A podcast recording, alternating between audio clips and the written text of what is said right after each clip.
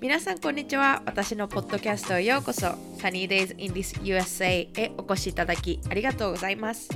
私はアメリカで大学生をしているサニーです。このポッドキャストでは留学生活アメリカ生活私の趣味等や素敵なゲストを招いてのインタビューをしています。インタビューは英語か日本語のどちらかで行っています。ですが私の個人のエピソードは前半が日本語後半が英語になっていますのでお好きな言語でお聞きいただけます。はい皆さんこんにちは。今日も聞いていただいてありがとうございます。えっ、ー、と今回のインタビューは、えー、ゆかりさんとの会話のパート2になっているのでもし聞いてない方はえっ、ー、とエピソード26ですね。が、えはみ出し系ライフの歩き方のゆかりさんとの会話のパート1になっているのでそちらを聞いてからこちら、えエピソード27ですね、に来てください。そうですね、最近のアップデートなんですけども、えー、最近、邦楽を聴くことが多くなりまして、っていうのも私は高校中学校の最後の方ぐらいから高校にかけてずっとあの洋楽が好きで、えっと、その頃はシンプルプランさんだったりとかテイラー・スウィフトさんだったり、えー、アブリル・ラビーンとか。で私はお母さんとお父さんが割と洋楽が好きな人なのでお母さんはすごいバックストリートボーイズ世代なのでそういうのをずっと聞いてたんですけども。で高校生に入って留学が終わってからかなはあのスパイン語のレゲエっていうレゲトンっていうんですけどもそういうなんかあのラップっていうのかな？関係のミュージックが好きでずっと聴いてて。だから邦楽ってあんまり詳しくないんですけども最近私が聴いてるあの音楽を聴いてるアプリの Spotify っていうので、えー、日本のね音楽が結構出てきててで EXILE さんグリーンさん小袋さんあと嵐さんだったりとかそういうのがどんどん入ってるんですね。でも最近は EXILE をノンストップのリピートでずっと聴いてるんですよ。なんでなんだろう。でももう EXILE って素敵ですねっていう今になって気づくっていう感じなんですけども今でも EXILE さんは活動してるんでしょうかね。なのであの最近の曲っていうよりは結構昔の私が見ていたドラマとかの取材曲とかになっていたような曲を聴いてるんですけどもでもあのやっぱ声が綺麗ですよね。やっぱり淳さんと TAKAHIRO さん。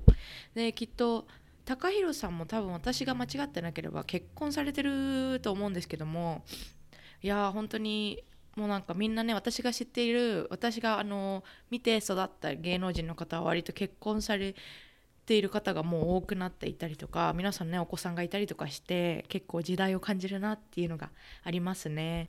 てなことでゆかりさんとのインタビューパート2お楽しみください。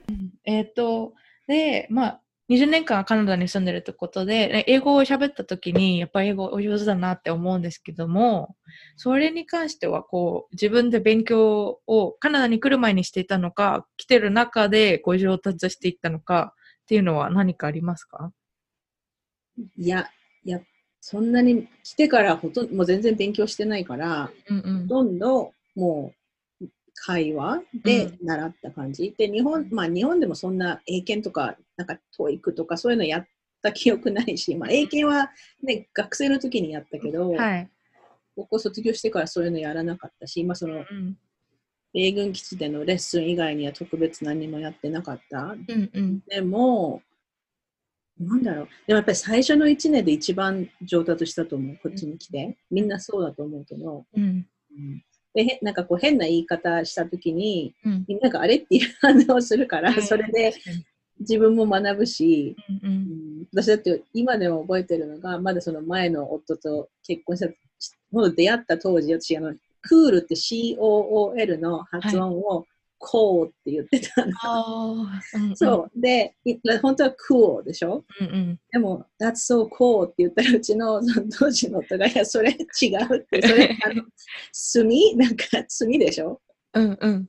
ラランプコーっていう時の。ああ、はいはいはい。笑われて、なんか、うん、えーって違うんだって言ったら違う違うって言われて。うんうん、いや、でも、英語やっぱり母音が、の A でも、あじゃなくて、だったり、よくわからないことが起きて、最近はなんかあの、varsity、university の EER と、はい、varsity ってあの VAR、だからあの、スポーツとか高校のバスケ部で、varsity とジュニアの JV があるとかになると、うん、それの発音がいつももう全然できなくて、スターバックスとかも、その A が、なんか、E ではないけど、A でもないみたいな。全然なんか、えと思って。みんなにすごい笑われちゃって、あのバイト先で、うん、あのスポーツの大会があって、あのバーシティはこっちで、JB はあっちですみたいなことを言ってた時に、うん、あの私の varsity の発音がむず違ったらしくて、うん、言われてもわからないなって。あんだよね。うん、いやでも、いやでも私二十何年住んででも時々わかんない単語とかあるし、うん、やっぱり L と R は難しいし、確かに。うん、だからもうそなんか恥をかきながら覚えていくしかないよね。うんうんうん、それか逆に、もう、そこまで、まあ笑われたら確かに嫌だけど、うん、そこまで、なんていうのかな。私としてはそ正確な英語を話そうとそこまで思ってないから、うんうん、ね、その、正しい英語を話さないと死ぬわけでもないし、で周りを見ると、もうすっごいアクセント強い英語を話してる他の国から来た人っていっぱいいるんで、うんうん、まあ意味が通じればなんとかなるさ。確かに確かに。でどうし,、まあ、どうしてもね気になるやつだったら、うん、その自分のパートパートナーとかに、うん、私ちょっとまたこれ言ったら訂正してとか、うんうん、ね、そういうふうに頼めるかとは思うけど、うん、私基本そこまで自分で気を使ってないんで、うんうん、しようとか思ってないし。うんうんうんそうですね。他の国の方はみんな結構自信を持って話せますもんね。うん、あんま気にしてない。聞き取れないアクセントとかいるよね。うん、自分は結構インド系のアクセントが難しくっていつも聞き直しちゃいますね。なんか、えー、なんつってるのオーストラリアがダメなんだよね。ああ、オーストラリア、うん。イギリス英語とかはまあ気をつけてちゃんと聞いてればわかるけど、うん、オーストラリアの人なんて言ってるのか全然わかんなくて。難しい、確かに。うん、で、なんか、多分話、私80%ぐらいしか理解できてない時がある友達とかと喋ってても。うん、80%を理解できてるの多分全然大丈夫だと思います。えー、なんとなくこう、単位は分かってるね、言ってること、そうですね。自分も結構コンテクスト的にはフォローできるんですけど、その exact にそのセンテンスで何言われたか。か今私が何て言ったか言ってみてとか言われたら分かんない。分かんないですね。うん、確かに。自分はたまにあの疑問系が、疑問系って分からない時がよかって、あの、質問された時に、あ、オッケーって言っちゃう。みたいな。だから聞いてるの？みたいな。あ、はいはいはい。うん。だから結構、それで恥ずかしい思いは結構するんですけど。で、その英語面での苦労っていうのは何かありますか？なんか、いなんか覚えてることとして。英語面の苦労なんだろう、ね、まあ、お子さんもいらっしゃるので、やっぱ教育もきっと違うだろうし、英語での教育とか、学校系のこととか。うん、なんだろう。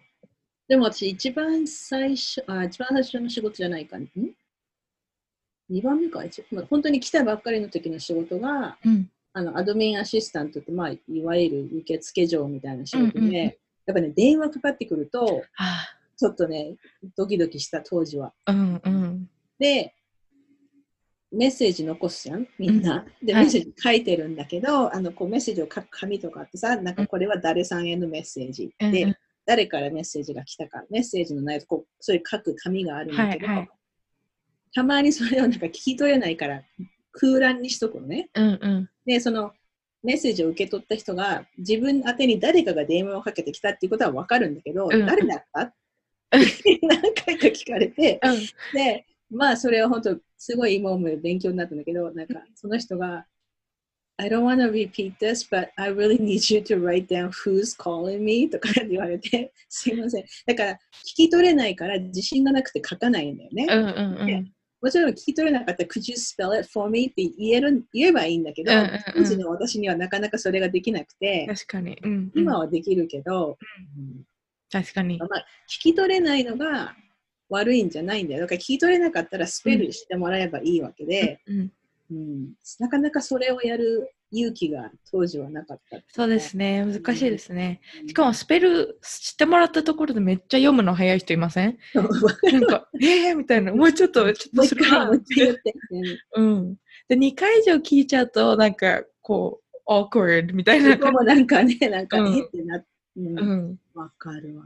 うん、うん、電話は私も、今バイト先は受付なんですけど、ジムの。うんうん、それも、そう、6ヶ月ぐらいは多分電話は絶対取らないみたいな。うん、誰かに取ってもらったりとかして、うんうんうん、自信全然なかったですね。今はもう普通に聞こえなかったらもう、もう一回言ってくれる ?3 回ぐらい聞いちゃいますね、普通に。うんうん、いい意味でなんかずっとくならないとっていうか。そうですね、うん、本当にそうだと思います。もう面の顔が熱くなるって感じです。本当本当、うん、そうだ 本当に気にしてられない。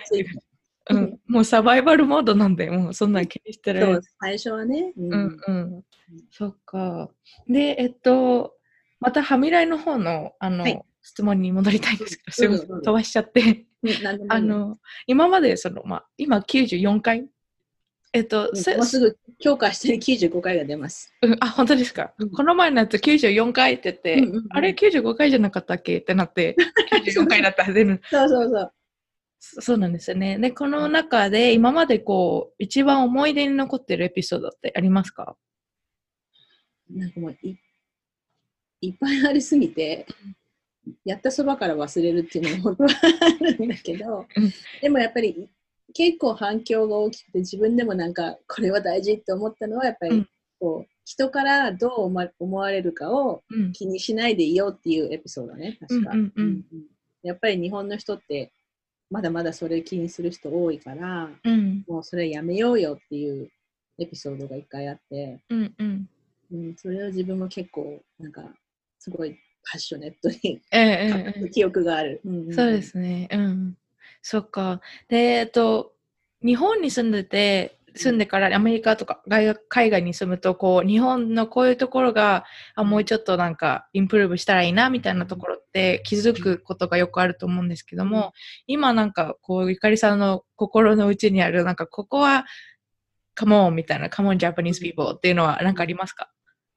うん、これ昔からあって変わらないのが、やっぱり日本は外野がものすごくうるさい。あ、うんうん、で、えーと、この話ね、最新のポッドキャストでもちょこっと話してるんだけど、この間日本から1週間お客さんが来てたのね。はい、で話をしてたら、その人もなんか結構もう日本行きづらいっていうか、うん、もう脱出したいみたいな話になってて、うんうん、やっぱり本当いろいろ言われるんだって、もうなんか人のことに干渉する人がものすごく多い日本って。うんうんでその人もまあ50代ぐらいの女性なんだけど自分の好きな服ちょっと明るい服のピンクとか買うとあんたもそのいい年してねそんなそんな服着な買う買う買うのやめたらとか言われるっていうので、うんうん、もういいじゃんって何そんな格好しようが。確かに。やっぱり日本ってたこう私もそうだけど離婚して帰るとなんかこうデモ取りとかさ、うんうんうん、あとその海外にずっと住んでると、なんかメイクとかもそんなしなくなって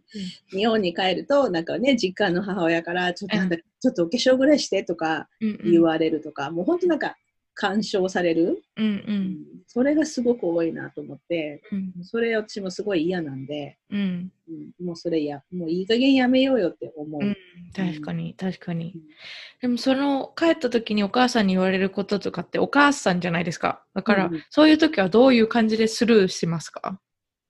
うん。言わないでとかって言えますか？直接まあ、私は言えるかな、うん、っていうか無視 無視するっていうか。でも逆にそうなんかこの話も前ポッドキャストポッドキャストでしてるけどその私たちの親上の世代ってなんかそういうことを知らないで育ってきてるな、うん、やっぱりその女性は結婚してお母さんになって、うん、その旦那さんが家計をこう育ね、助けてみたいな、うん、あれだから言ってる？なんていうの、私たちみたいに育ってないから、それなんかある種仕方ないかなとは思うんだけど、うん、だからそこに、なんか、そんな言い方し、最近はしないのよとか、あんまりきつく言うのもどうかなと思うし、うんうん難しいけどね。うん、確かに。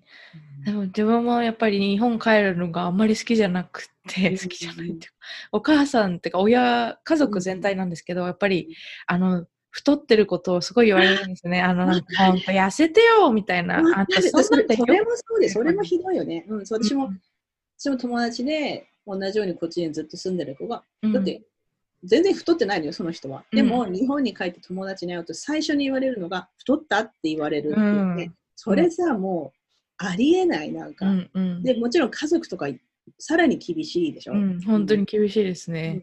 だから、っていうか、it's none of your business. まあ、もちろんさ、そのなんか何百キロとかになってて、健康にね、問題あるんだったら、うん、ちょっと、もうちょっと頑張ったらとか思うけど、確かに。うんいや、だからもう本当に家に帰るたびに、もう、あんた本当太りすぎよとか、もう70キロ超えたらこの敷居はまたがせないみたいな、とかもすごい言われるし、うんで自分はあの、あの、ウェイトトレーニング始めたので、結構筋肉でがっちりしてるんですけど、もうそれとかもすごい言われちゃうので、うんうんうん。日本に帰るのが億劫というか、うんうん嫌だ、私だったら絶対嫌だ、そんな言われたら。でもなんかなんて言えばいいのかなと、親にその、ディスレスペクトはしたくないし、うんうんうんでも、こういうのは良くないよとも言いたいみたいなうんうんうんのが結構難しいところだなとは最近思ってますけども。うん親ってさ、なんかそういうのを、そうなんかそういうことをするから子供が離れていくと思わない？確かに。うん。で私も自分の母親に対して、うん。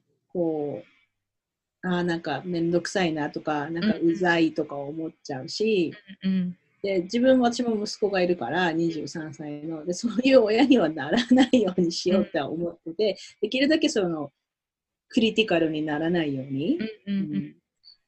まあ、もちろんそのなんかドラッグとかやってたら私も絶対そんなやめなさいって言うけど、そう何あんたそんな仕事まだ見つからないでとかそういう言い方絶対したくないとは思う、うんうんやっぱそういうことするとどんどんどんどん離れていくと思うんだよね。うん。確かに。確かに。えっ、と、まあ、お子さんの話が今出たので少し質問したかったんですけども、えっ、と、長男のお子さん、お子さん？うん息子さん？はい、同い年ぐらいだと思うんですけど、少し。そうだよね。自分23歳なんで。年上？うちの息子も23歳。あ、本当ですか、うんいや同い年だ ?1996 年生まれです。90あ、うちの子ね97年？あ、じゃあ1個下ですね。あ、まだ23じゃないんだっけ ?22 かな？今年23かな？としたら、子供の年を忘れてる。あ私は24にな。る。なので。うんうん。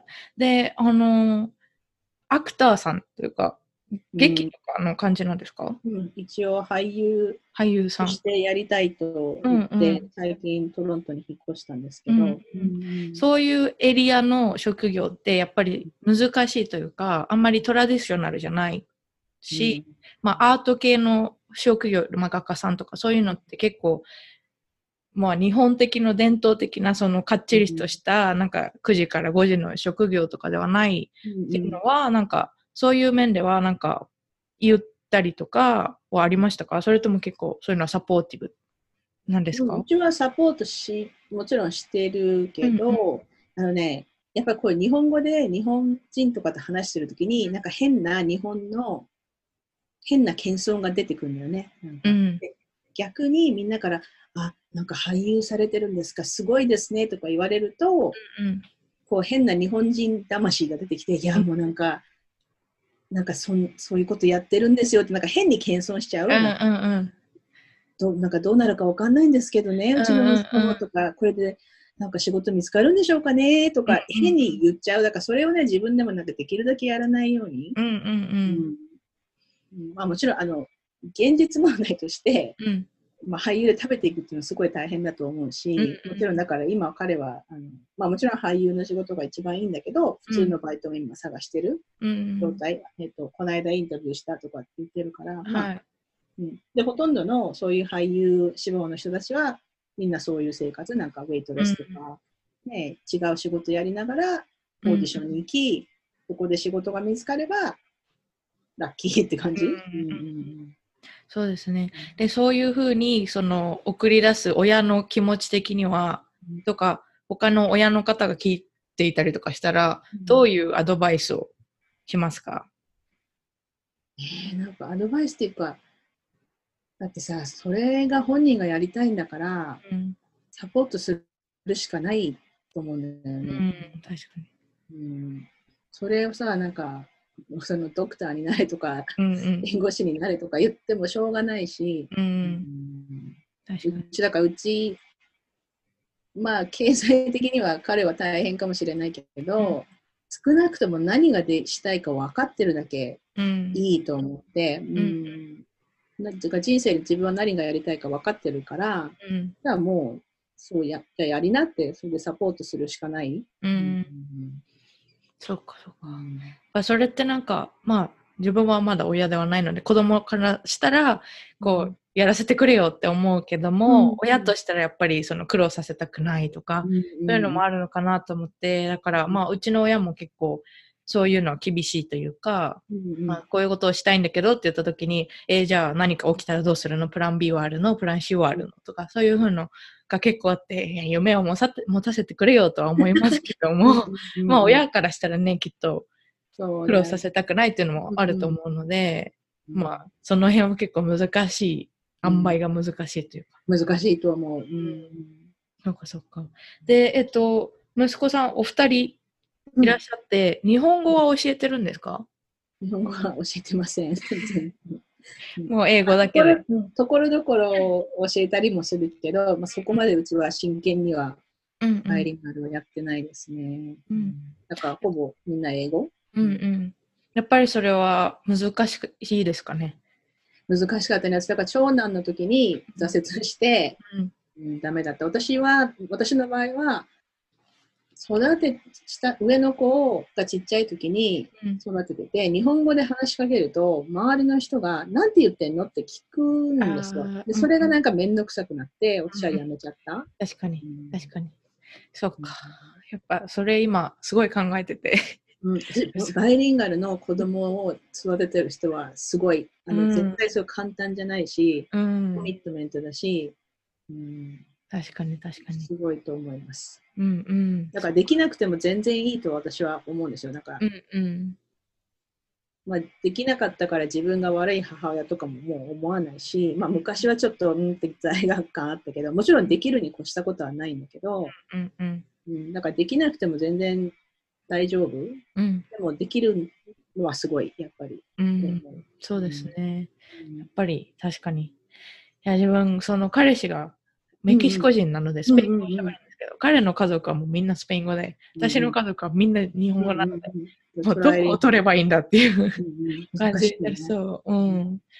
自分が日本語が最近結構ラスティーなので、家で日本語喋るのも厳しいなっていうのが結構あって、うん、最近はそういうのリサーチとか、まあちょっと早いんですけども、リサーチとかしてるともうなんかどんどん心配になってきます。うん、なるよね。先取りしてます。では、えっと、人生のモットーは何ですか？座右の銘。なんだろう。なんかいっぱいありすぎるような気がするけど。うん。ファックポライトネスですかね。ファックポライトそうそうだね。それも。なんかそれってなんかも元は何にな何かというと、やっぱり特に女性は、うん、なんかこう、失礼なことを言っちゃいけない。うん、ね、こう会社の飲み会でもうちょっとゆかりちゃんお酌してとか言われても、うん、なんで私がお酌お酌しないといけないんですかとか思っても言わない、うん、じゃん、やっぱりここはこう、上司の顔を立てないととか、うん、もうだからそういうのは私はやめようと思ってて、うんうん、まあ、そんな喧嘩越しに言う必要はないかもしれないけど、いや、私はやりませんって言えるように、だからやっぱり、うん、自分の意見をちゃんと持って、自分の意見を言えるように、うん、うん、難しいけどね。うん、確かに。なんかそのために毎日努力してるような気はする。うん、そっか。うんいや、私はそれは素敵だと思います。やっぱり日本はね、縦社会とかもあるから難しいけども。あと本音と建前とかあるから、うんうん、本当にそういうのすごい苦手なんで、常に本音でいこうよって思う。うんうん、確かに。確かに。うん、そっか。えっ、ー、と、では、留学をしたいとか、もう何か新しいことにチャレンジしたいっていう思っているリスナーの方にアドバイスだったりとか、えっ、ー、と、チップだったりとか、チップっていうのか日本語だと。チップね。うん。うん、ありますか？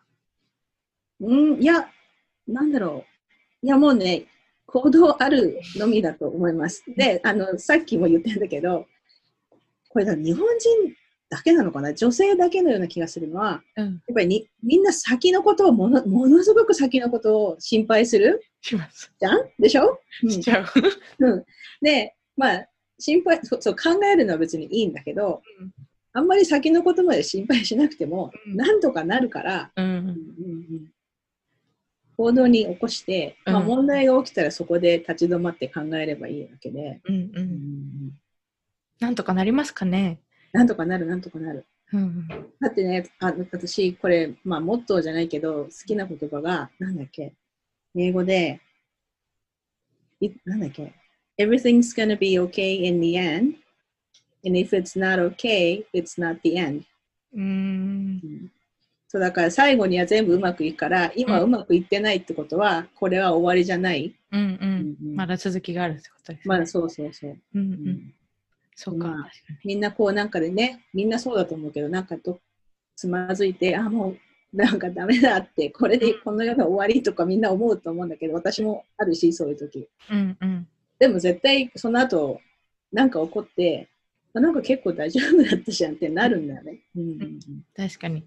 うん、そっか。喉元すぎればっていうし。うんうんうん、だからその時はそれが、そのちっちゃな問題がすごい、こう、なんだっけ、ビッグディールに思えちゃうんだけど、うん。うん、ちょっと解決したら、なんか、なんであんなことで悩んでたんだろうとか思うし。そうですね。うん、うん、確かに、最近、やっぱ、あの、バイト先もフレッシュマンが多くなってきて、自分はスーパーシニアなので23歳。